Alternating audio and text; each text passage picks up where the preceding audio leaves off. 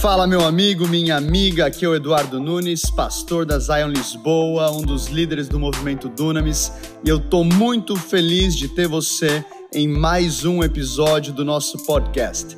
Eu tenho certeza que você vai ser muito impactado. Tamo junto.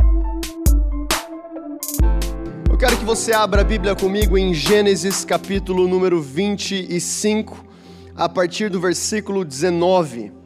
Gênesis 25, versículo 19 até o versículo 23. O tema da mensagem de hoje é Gerando Algo Impossível. Três anos atrás, um pouquinho mais de três anos, é, a minha esposa veio até mim com um teste, aquele teste da gravidez, falando assim: Olha, eu tenho uma novidade para você, nós estamos grávidos.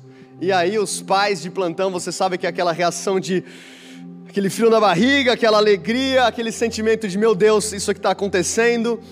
E naquele momento, era um domingo de manhã, eu lembro até hoje, eu estava prestes a liderar uma viagem missionária para o México. Eu cheguei na igreja com aquela notícia, ninguém sabia, obviamente, somente eu e a minha esposa. E naquele momento que eu cheguei na igreja, um homem de Deus, do parte do presbitério da Zion, ele vira para mim e fala assim: Pastor Dudu, eu estava em oração aqui e eu tive uma visão. Eu sei que a gente não pode profetizar bebê, mas eu tive uma visão de você segurando um bebê e esse bebê tinha um chapéu mexicano, cara. Bebê México, não sei o que, que isso tem a ver. Eu falei, cara, notícia aqui em primeira mão para você, não foi para ninguém da minha família, não foi para ninguém, só você sabe nós estamos grávidos. Eu e a Kristen estamos grávidos e eu vou liderar uma viagem para o México em três semanas. Então, vejo que és profeta. Tenho certeza que você já recebeu aquela palavra de Deus que você fala: Vejo que és profeta. E naquele momento que você sabe que a tua esposa está grávida, você começa já a receber palavras de Deus, você começa a orar, você começa a se preparar para gerar aquele sonho.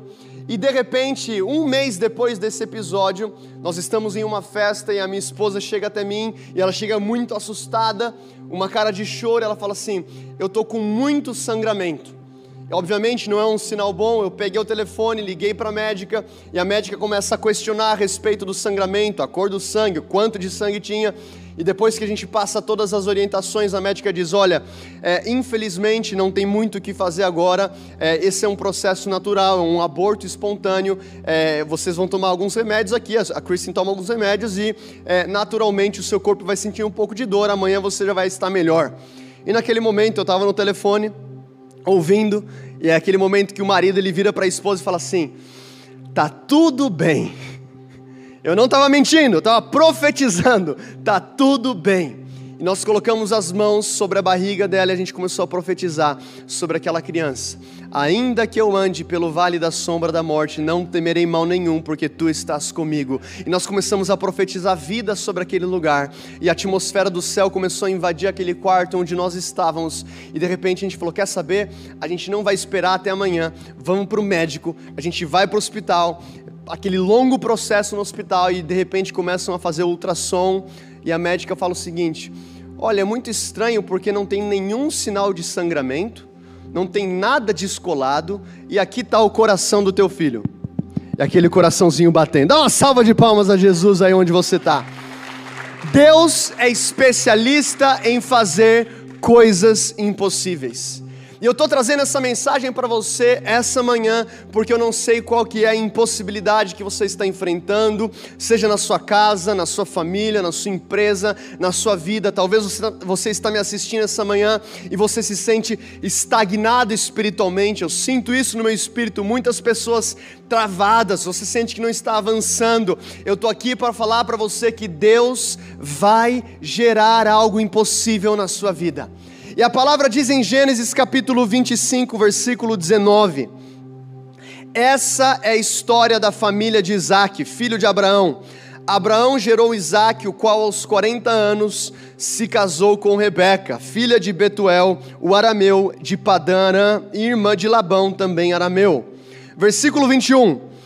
Isaac orou ao Senhor em favor da sua mulher, porque era estéreo. Se você estiver anotando, sublinha esse versículo. Isaac orou ao Senhor em favor da sua mulher, porque era estéreo. E o Senhor respondeu à sua oração, e Rebeca, a sua mulher, engravidou.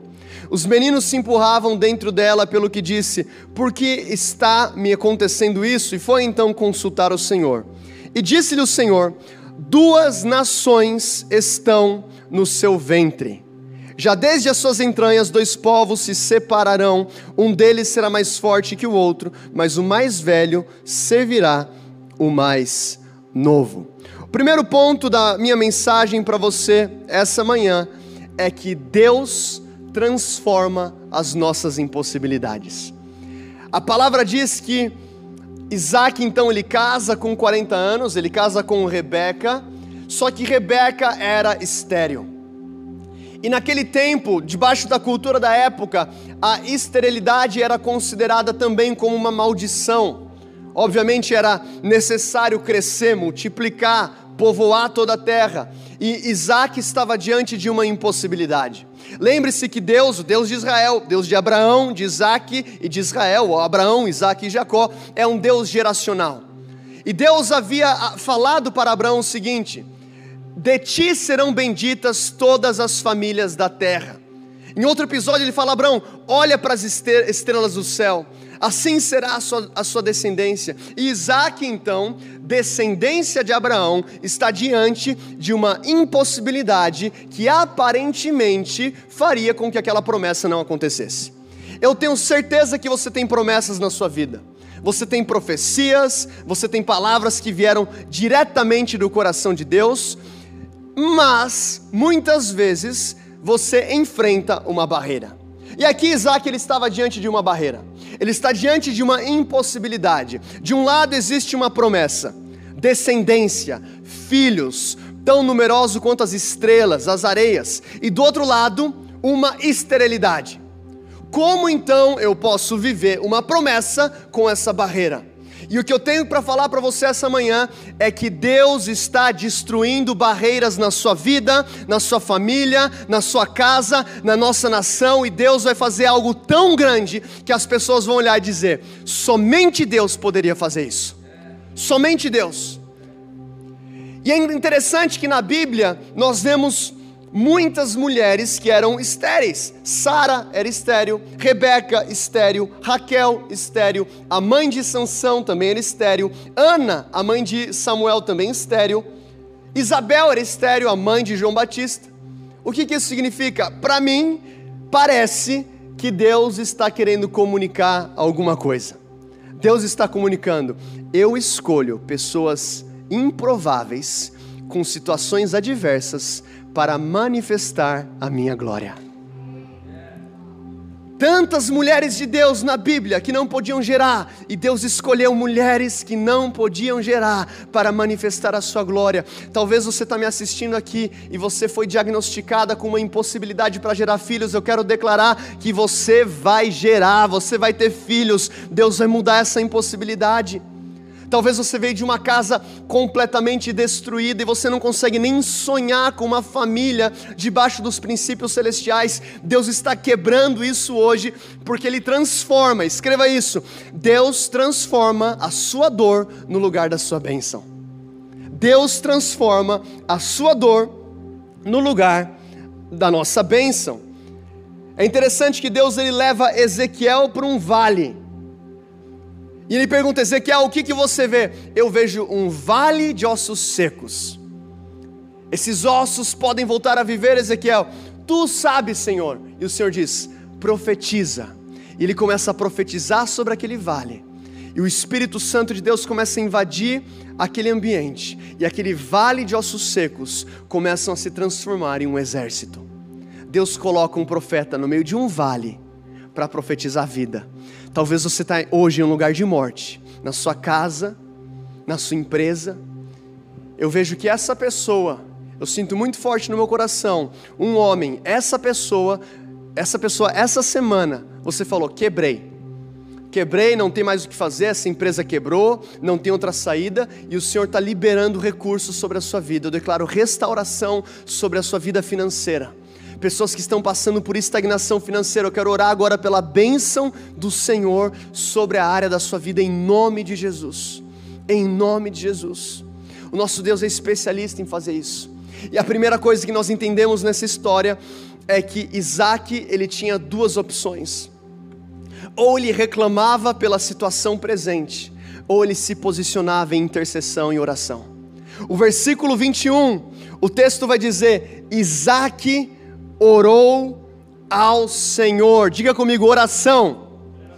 O ponto número dois da mensagem é: responda com oração. Meu irmão, as pessoas podem recusar a sua opinião, as pessoas podem não concordar com a tua filosofia, as pessoas podem não acreditar naquilo que você fala, mas elas não podem fazer nada contra a sua oração. Não podem fazer nada. Uma vez perguntaram para Billy Graham como que ele se preparava para uma cruzada. Ele falou o seguinte: "Eu me preparo de três formas: oração, oração e oração." Hudson Taylor dizia: Quando eu trabalho, eu trabalho. Quando eu oro, Deus trabalha. Charles Spurgeon falava: Eu prefiro ensinar um homem a orar do que dez homens a pregar. E os discípulos entenderam isso.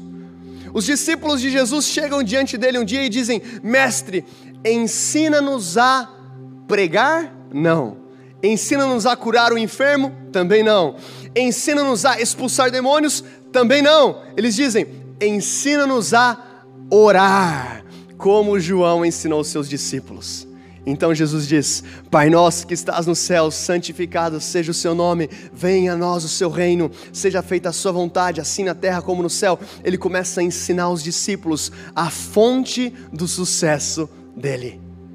É interessante que na vida de Jesus, em muitos momentos, momentos de avivamento, momentos da glória de Deus invadindo cidades, como por exemplo, Cafarnaum, em Marcos capítulo 1, Jesus ele está diante de uma cidade onde tem uma multidão de pessoas querendo ouvir a palavra dele, pessoas sendo curadas, pessoas sendo libertas, pessoas sendo salvas, e Jesus para tudo que ele está fazendo e ele vai para o deserto. Fazer o quê? Orar, passar tempo com o Pai não algo religioso, não um rito religioso, não como se fosse algo ruim, um peso. Eu vejo muitos cristãos abordando o ponto de oração como se fosse um peso. Não, é um prazer, é um privilégio. E eu quero profetizar para nós, Zion, São Paulo, Quito, Recife, Lisboa, é chegado o maior tempo de oração nas nossas vidas onde você vai estar simplesmente dirigindo o seu carro e a presença de Deus vai invadir o seu carro, você vai começar a chorar debaixo da glória de Deus. Onde você vai estar na sua casa e você vai segurar nas mãos dos seus filhos e começar a orar, e a presença de Deus vai invadir a sua casa. Não tem nada mais precioso do que isso, essa é a moeda celestial, e a palavra diz que Isaac orou, ele não reclamou, ele não murmurou, ele não culpou Rebeca, ele não ficou tentando trazer responsabilidade para ela, ele se posicionou como um homem de Deus e disse: Eu vou resolver isso em oração. Nós não podemos entrar em lugar nenhum aonde a nossa oração ainda não chegou. Entenda algo: antes de você gerar algo no físico, é necessário gerar aquilo no ambiente e no mundo espiritual. E é isso que Isaac está fazendo. Ele não conseguia ver o filho, ele não conseguia ver a promessa, ele não conseguia ver aquilo que foi liberado pelo Senhor, mas ele entendeu: agora eu vou guerrear, agora eu vou gerar isso em oração. É interessante quando nós lemos em Crônicas a oração de Jabes, a palavra Jabes, gerado em dor. A palavra diz que ele ora dizendo: Ó oh, Senhor, me abençoe, me proteja do mal. E o Senhor concedeu aquilo que ele pediu. Olha o que a palavra de Deus diz em Tiago, capítulo 4, versículo 2 e 3. Vocês cobiçam coisas, mas não têm. Matam e invejam, mas não conseguem obter o que desejam vocês vivem a lutar e fazer guerras, não têm porque não pedem. E quando pedem, não recebem, pois pedem por motivos errados para gastar em seus prazeres. Olha o que o Tiago está dizendo: que vocês não têm porque não pedem. Deus é um Pai bom. E quando você está pedindo com a motivação correta, alinhado com o propósito dele na sua vida, ele vai te dar. Peça, gere isso no espírito. Sabe, o meu filho, ele ama todinho. Eu não sei o que que coloco naquela caixa de todinho, que tipo, o presente, o melhor presente pro meu filho é dar um todinho. Você pode levar um, sei lá, um carro, uma qualquer brinquedo, você vai dar um todinho ele, todinho! Obrigado, papai. Ele ama todinho. E quando eu estou indo para o mercado, ele, ele é, é muito inteligente. Ele fala, pai, você traz um todinho para mim? Ele não precisa ficar pensando, meu Deus, será que o meu pai vai me trazer um todinho? Será que vai ter todinho ou não vai ter todinho? E agora, meu Deus, será que vai ter recurso para pagar essa conta? Será que. Não! Ele pede, ele confia e ele recebe. E é esse estilo de vida que o Senhor está nos chamando a viver, um estilo de vida onde você conhece o coração do teu pai tão bem, você sabe exatamente aquilo que ele quer liberar na sua vida, e então você pede e você recebe. Olha o que a palavra diz em Efésios 3:20. Anote isso. Efésios 3, versículo 20. Aquele que é capaz de fazer infinitamente mais do que tudo o que pedimos ou pensamos, de acordo com o poder que opera em nós. Olha o que, que Paulo está dizendo: que o Senhor, Ele é capaz de fazer infinitamente mais. E esse versículo, muitas vezes, ele é mal compreendido porque a gente para no simplesmente infinitamente mais. Eu vou viver infinitamente mais. Deus vai fazer algo na minha vida infinitamente mais. Sim, ele vai fazer, mas não esqueça do ponto B do, do versículo, de acordo com o que pedimos ou pensamos. O que, que Paulo está dizendo? Quando você coloca algo em oração, quando você pede, quando você pensa, quando você tem expectativa, você chega diante dele falando: Senhor, eu não consigo gerar, Senhor, eu tenho uma promessa, mas eu tenho uma impossibilidade, eu estou trazendo a Ti em oração. Aí então, ele pode pegar a sua impossibilidade, através da sua postura de oração, e transformar aquilo e fazer infinitamente mais. Deus quer fazer infinitamente mais. Diga comigo, infinitamente mais. Se você crê nisso, escreva aí no chat eu recebo infinitamente mais. Isso é tão verdade que Isaac orou por um filho e ele recebe gêmeos. Isso é tão verdade que quando os gêmeos começam ali a competir no ventre de Rebeca, Rebeca ela fica angustiada, ela vai consultar o Senhor e o Senhor fala assim: Você tem na verdade duas nações no seu ventre. Eu imagino Isaac, Senhor, eu pedi um filho. É, eu te dei dois. Só que eu não te dei dois filhos, eu te dei duas nações.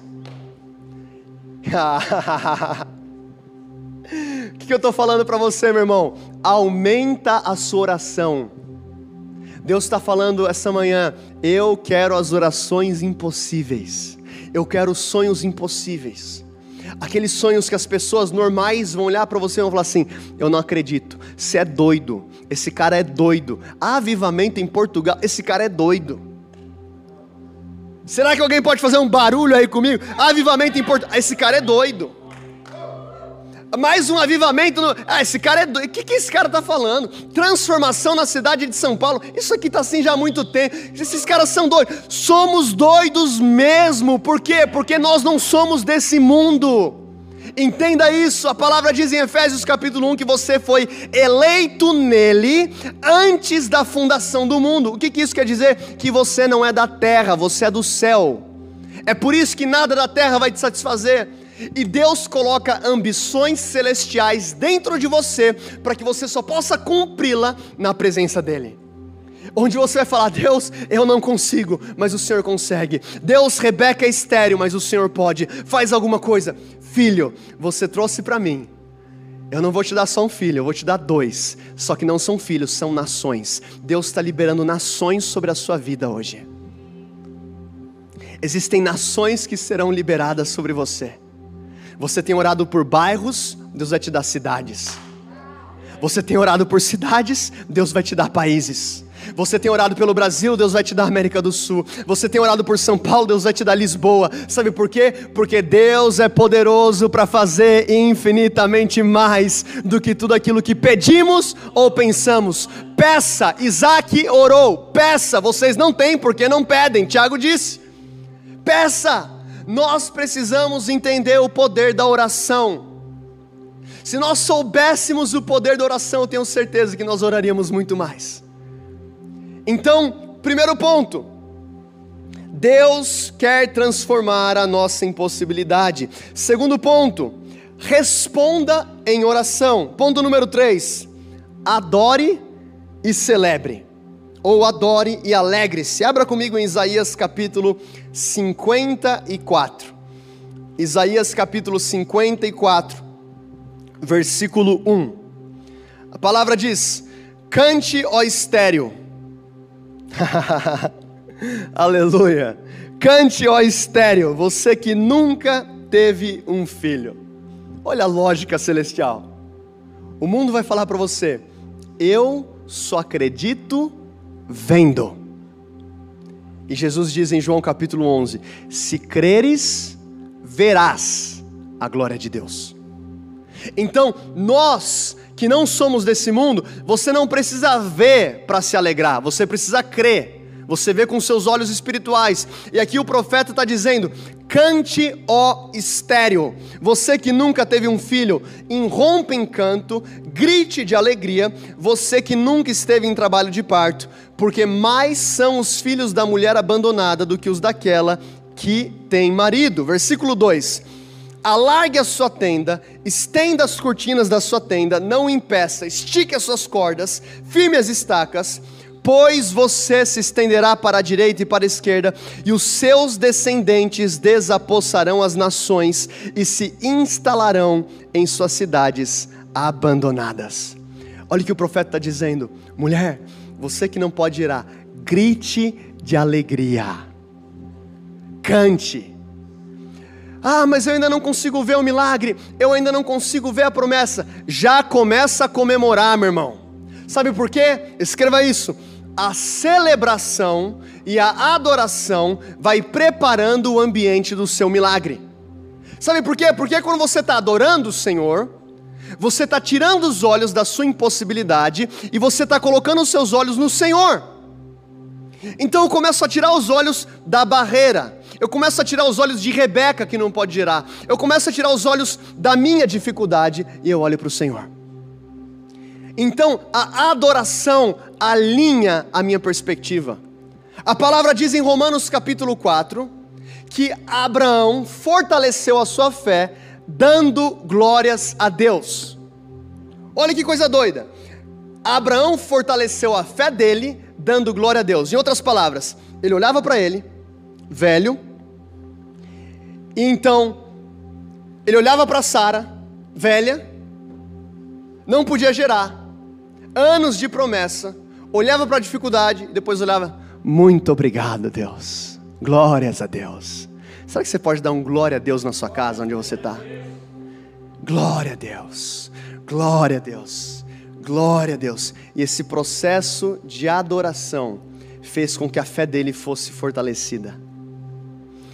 Cante, ó estéreo. Você não precisa ver o milagre para adorar. Você não precisa ver a, ver a sua família restaurada para comemorar.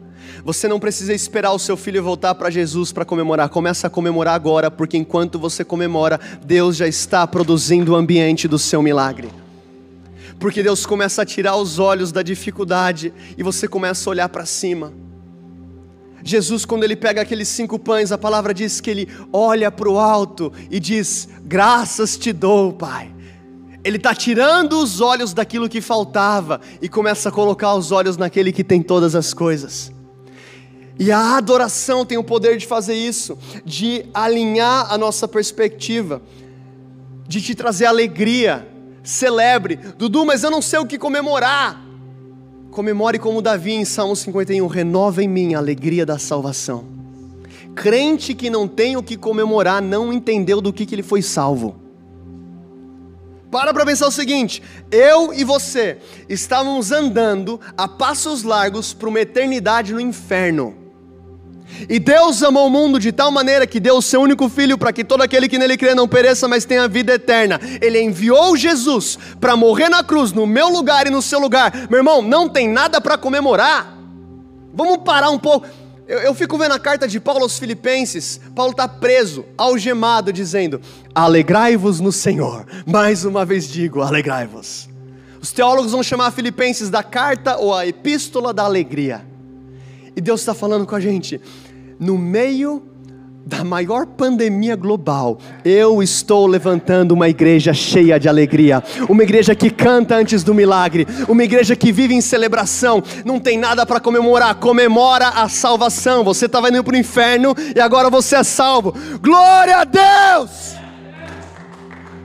A nossa eternidade foi alterada por causa de Jesus. Cante, ó estéreo, você que nunca teve um filho. Então o profeta está dizendo, estéreo, enquanto você está comemorando, eu estou fazendo um milagre na sua vida. Você entenda que a sua impossibilidade é a ferramenta da minha bênção. Então você traz com expectativa e você pede, e agora comemora. O mundo vai falar para você, eu agradeço quando eu recebo. Quando você recebe um presente, você fala muito obrigado. No mundo espiritual é diferente. Você agradece quando você recebe a palavra. Quando a palavra é liberada, bum, já pode agradecer. É por isso que Ana, quando ela estava orando em 1 Samuel capítulo 1, ela estava orando, ela estava angustiada. O sacerdote ele acha que ela está embriagada, ela fala assim: Eu não estou embriagada. Eu sou uma mulher triste, eu não consigo gerar, eu não consigo ter filho. E aí o, prof... o sacerdote libera uma palavra: você vai ter um filho, você vai gerar. E a palavra diz que o semblante de Ana já não era mais o mesmo. Ana tinha Samuel fisicamente?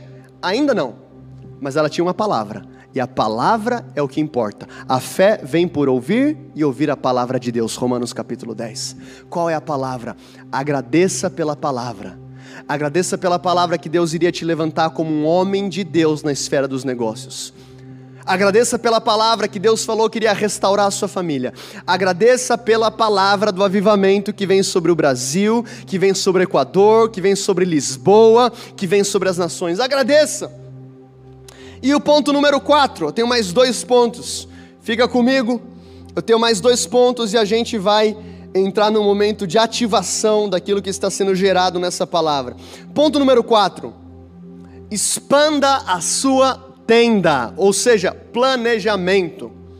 Olha o que o profeta diz: alargue o lugar da sua tenda, estenda bem as cortinas, não em peças. O que, que o profeta está falando? Adora, grita, comemora, celebra. Agora, faz a sua parte. Em outras palavras, já prepara o quarto do bebê. Mas não estou nem grávida, já prepara. Eu já ouvi testemunhos de, de pessoas que não conseguiam engravidar. E o Senhor falava, prepara o quarto do bebê. E começava a preparar o quarto do bebê. Bum! A pessoa engravidava. Eu não estou aqui falando uma fórmula de sucesso. Isso aqui vem por obediência à palavra de Deus. Mas qual é a palavra de Deus para você? Comece a se mover em direção daquilo. Muitas pessoas têm vindo a mim falando, Pastor Dudu, cara, eu tenho chamado para a Europa, o que, que eu tenho que fazer? Primeira coisa que eu pergunto: você tem passaporte? Uh, não. Tá, então antes de falar comigo, agenda lá na Polícia Federal, isso aqui é expandir a sua tenda. Isso aqui é espiritual. Ou você acha que você vai acordar um belo dia, segunda-feira de manhã, abrir o olho e vai ter um passaporte voando assim. Oi, eu sou seu passaporte, agora você está preparado para as nações. Não, você tem que fazer a sua parte, passos práticos, planejamento, entender aonde que Deus está te apontando e fazer aquilo que você tem que fazer. A palavra fala que o semblante de Ana já não era mais o mesmo, ou seja, ela, ela recebe a palavra com expectativa, mas ela conheceu Eucana, conheceu é, debaixo da, do entendimento bíblico, que era ter relações sexuais. Ou seja, Ana tinha uma palavra, mas ela fez aquilo que tinha que ser feito. Tem muito crente que está sentado em cima de profecia, não faz nada com a profecia. O cara é um colecionador profissional de profecias. Tenho profecias aqui de 2009, de 2011, de 2013. É o cara que é o saudosista. Outro dia eu estava conversando com um cara, eu falei assim, cara, qual que é a sua expectativa para essa conferência? cara, eu não tenho expectativa. Eu falei, como assim você não tem expectativa? Eu acho que nada vai superar a conferência de 2012. Eu falei, loser, cara. Você é um loser. Sabe por quê? Porque Deus quer gerar em você uma expectativa santa. Jesus ele chega diante de um cego e fala assim: O que queres que eu te faça? Para para pensar. Deus é onisciente. E ele pergunta para o cego: O que, que você quer? Você quer uma muleta nova? Você quer um cão guia? Você quer uma casa nova? Você quer? O que, que você quer? Eu quero ver. Eu quero ver. E a visão foi restaurada. Expectativa, fé, planejamento.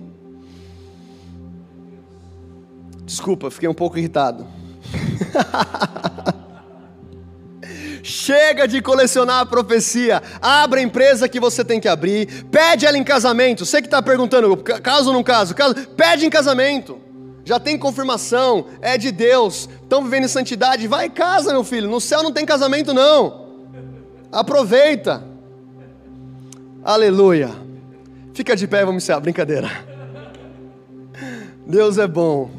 Sim, Deus. Aleluia. Olha o que a palavra de Deus diz. Em João capítulo 16. Abra comigo em João capítulo 16. Esse é o meu quinto e último ponto, e a gente vai orar. Meu quinto ponto é: aguente a dor do processo. João 16, 21 e 22. A mulher que está dando a luz sente dores. Senhor, está doendo, eu não aguento. Está doendo, você orou? Porque chegou a sua hora, mas quando o bebê nasce, ela esquece a angústia por causa da alegria de ter vindo ao mundo. Assim acontece com vocês. Agora é hora de tristeza para vocês, mas eu os verei outra vez, e vocês se alegrarão, e ninguém tirará essa alegria. Olha o que Jesus diz: a mulher, quando está dando a luz, sente dores, porque chegou a sua hora. Sabe por que alguns aqui estão passando por dores? Porque chegou a sua hora. Eu estou no momento da minha vida sendo vulnerável aqui com a internet. Deus, eu estou pronto para Portugal. Me envia. A gente está preparado para ir. Por que tanta dor? O Senhor me trouxe esse versículo. Sabe por que está doendo? Porque chegou a sua hora. Essa dor que você está sentindo hoje pode ser resposta de oração. Então Isaac orou para ter filho. Rebeca teve dois. Agora não pode reclamar de dor, porque orou. O que eu estou falando para você? É necessário aguentar o processo. Você não quer que o bebê nasça antes do tempo, você quer esperar o momento certo. E no momento que o bebê nascer, você vai olhar para aquela promessa e vai falar assim: Uau, valeu a pena. A oração valeu a pena, a celebração valeu a pena, a expectativa valeu a pena, a dor valeu a pena pela alegria de ter vindo ao mundo essa criança. Deus está gerando algo impossível na sua vida. Mas Ele está falando: entenda que a sua dor será transformada na plataforma da sua bênção. Ore, ore muito, passe tempo na presença de Deus. O milagre, escreva isso: o milagre é gerado na presença. O milagre é gerado na presença. Desde é, é, é, é avivalistas como Benehim perguntaram para ele: por que, que você fica lá cantando uma hora aleluia? Aleluia, aleluia. Por que, que você fica? Ele fala, sabe, sabe por quê? Porque quando o louvor sobe, a glória desce, a presença de Deus está lá e os milagres começam a pipocar. Tem a ver com a presença. Isso é tão verdade que quando Zacarias ele está no turno dele, servindo ao Senhor, aparece um anjo. Gabriel aparece, fala assim: Zacarias, o Senhor ouviu a sua oração. É na presença. Passe tempo na presença e depois cante, adore, comemore, tenha expectativa. Ponto 4, faz o que você tem que fazer. Eu quero te cutucar esse domingo, para você terminar esse culto de hoje e você ter a lista das coisas que você tem que fazer na sua casa, coisas que você tem que resolver, pessoas que você tem que ligar. Eu fui conversar com um jovem essa, é, algum tempo atrás, ele falou assim: Pastor, ora por mim que eu preciso de um emprego. Eu coloquei as mãos para orar. Eu senti, eu, eu não sei se foi o Espírito Santo, mas eu fiquei incomodado. Pergunta para ele que horas que ele acorda. Aí eu falei, amigo, antes de orar, que horas você acorda? Falou, pastor, eu acordo meio-dia, meio-dia e meio. Falei, vamos fazer o seguinte: eu vou orar, mas amanhã você já coloca o celular para seis, seis e meia no máximo, para você estar tá entrando em parceria com a bênção que Deus vai te dar. Eu fico pensando assim, às vezes Deus está olhando para a gente falando assim, filho, deixa eu te ajudar. Eu quero te ajudar, você não deixa. Então faz o planejamento, entenda tudo o que você tem que fazer. E ponto número 5, aguente a dor. Deus vai gerar algo tão grande em você, só que você tem que aguentar a dor. É necessário ter perseverança. Eu quero que você fique de pé onde você está. E agora na sua casa, você vai fechar os seus olhos. E você vai perguntar: Senhor, quais são as promessas que eu esqueci? Que eu deixei de lado por conta da esterilidade? Que eu deixei de lado por conta das dificuldades? Aquilo que eu achei que era grande demais aquilo que eu achei que era impossível demais. Eu estou falando aqui de milagres impossíveis. E agora, onde você está, começa a falar junto comigo, Senhor Jesus, eu peço perdão por ter acreditado nas mentiras do diabo. Eu peço perdão por ter dado espaço à incredulidade. Eu peço perdão porque muitas vezes eu fui como os dez espias, que têm olhado para as dificuldades ao invés de olhar para a terra que mana leite e mel. Nós pedimos perdão, Senhor, como Zion Church, como Zion São Paulo, Quito, Recife, Lisboa, como Igreja de Jesus, nós pedimos perdão por todas as vezes que duvidamos da Tua palavra a tua palavra diz que o Senhor não é homem para que mintem, nem filho do homem para que se arrependa. E nesse momento eu oro, começa a liberar fé em cada coração. Começa a liberar fé em cada coração.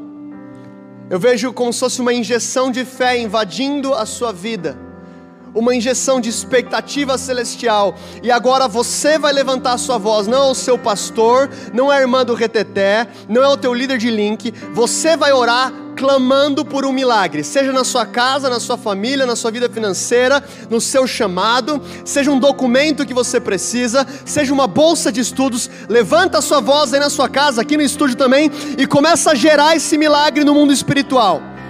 Sim, Deus, nós oramos agora para que o Senhor venha gerar milagres no mundo espiritual, que o Senhor venha liberar agora maravilhas os documentos que estão travados, libera. Aqueles que precisam de bolsas de estudo, libera, Senhor, em nome de Jesus nós clamamos. Pai, nós oramos agora por restauração de casamentos, restauração de famílias. Espírito de morte, eu te ordeno, vai embora em nome de Jesus. Vai embora em nome de Jesus. Tem algumas pessoas que estão me assistindo que o diabo falou para você tirar a vida essa semana e eu ordeno agora espírito de morte, sai em nome de Jesus. Juliana, você liberta. Juliana, você liberta. Juliana, você liberta. Que a alegria do Senhor invada a sua casa agora. Que o vinho novo do Senhor invada a sua casa agora, em nome de Jesus. Senhor Deus, eu oro agora para que o Senhor venha aumentar a nossa fé. Continua clamando, continua gerando isso no mundo espiritual, como foi com Isaac. Nós oramos por um grande avivamento vindo sobre São Paulo, um grande avivamento vindo sobre Recife, um grande avivamento vindo sobre o Brasil, sobre o Equador, sobre Lisboa. Nós clamamos, Deus, assim como Elias clamou no tempo de seca: libera a tua chuva sobre a nossa nação. Libera a sua chuva sobre a nossa nação. Agora, onde você está, levanta as mãos aos céus e você vai começar a agradecer. Começa a levantar a sua voz agora em gratidão pelo milagre que Ele já liberou na sua vida. Sim, Deus, nós te agradecemos. Nós te agradecemos por provisão. Nós te agradecemos por restauração. Nós te agradecemos por milagres. Uou! Existe uma alegria invadindo corações agora. Se você ora no Espírito, levanta a sua voz e começa a orar no Espírito agora. Até aqui no estúdio, vamos levantar nossa voz aqui e deixar o Espírito Santo fluir. Desperta tu que dormes. Desperta tu que dormes. Mais do seu fogo, Espírito Santo, mais do seu fogo. Alguns estão sendo batizados com o Espírito Santo agora. Novas línguas estão vindo sobre a sua vida. Começa a liberar agora. Seja cheio do Espírito Santo. Seja cheio do Espírito Santo. A condenação vai embora, a culpa vai embora. Seja cheio agora em nome de Jesus. Continue fluindo, continue fluindo. Existe um rio, mergulhe aí na sua casa nesse rio da presença do Senhor. Sharabataya rabatarabataye. Sarabatarabacatarabaçaie. Uou, alegria, alegria, vinho novo, beba mais. Uau. Uou.